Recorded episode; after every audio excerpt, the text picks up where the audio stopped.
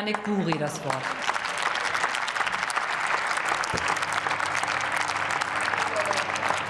Ja, sehr geehrte Frau Präsidentin, liebe Kolleginnen und Kollegen, wir sind am Ende der Haushaltswoche. Wir haben diese Woche intensiv diskutiert über den Haushaltsentwurf, über die Finanzplanung und ja auch über die Rekordschulden, die Sie als Bundesregierung planen.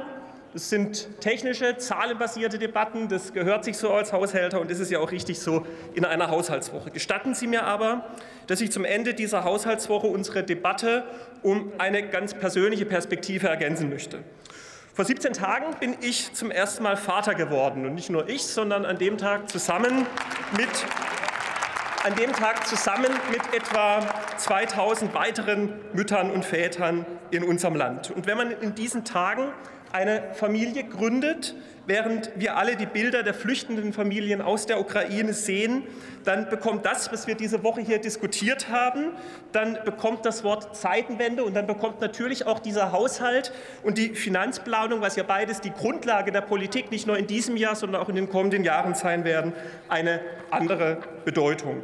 Es ist eine andere Bedeutung aus zwei Gründen. Erstens, weil wir heute vor allem anderen auf die Frage eine Antwort geben müssen, ob und wie wir Freiheit und Sicherheit in Europa dauerhaft sichern, und zwar nicht nur für unsere Generation, nicht nur in den nächsten vier Jahren, sondern für unsere Kinder und für kommende Generationen.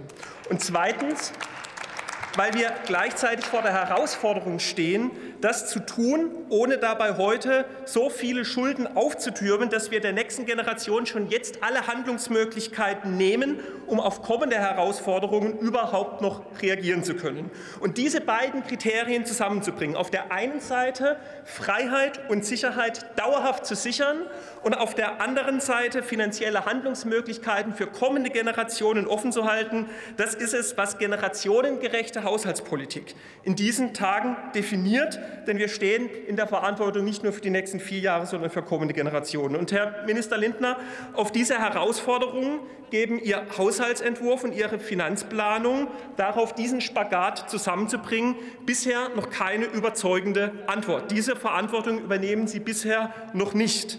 Und das ist der Grund, das ist auch der Grund, warum wir Bedingungen stellen, die für uns erfüllt sein müssen, damit wir beispielsweise dem Sondervermögen Bundeswehr zustimmen.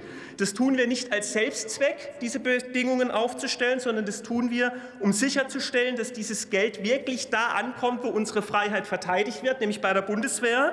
Und zwar nicht nur in den nächsten vier Jahren, sondern dauerhaft. Denn es geht nicht nur um unsere Freiheit heute, es geht auch um Freiheit und Sicherheit für die nächste Generation.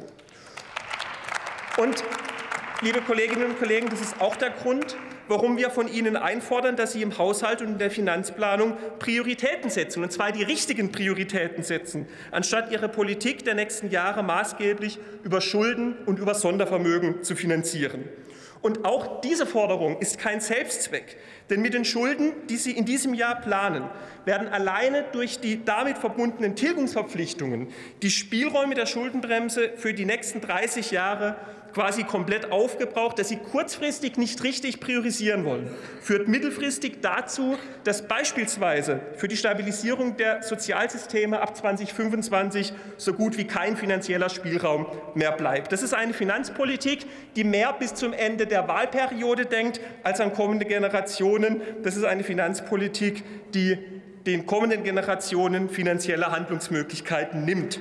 Und darum will ich hier auch entschieden widersprechen, wenn in den letzten Tagen an dieser Stelle oft gesagt wurde, ein solider Haushalt sei kein Wert an sich. Doch, liebe Kolleginnen und Kollegen, ein solider Haushalt ist ein Wert an sich, weil ein solider Haushalt heute darüber entscheidet, ob die nächste Generation für neue Herausforderungen überhaupt noch Handlungsmöglichkeiten haben wird.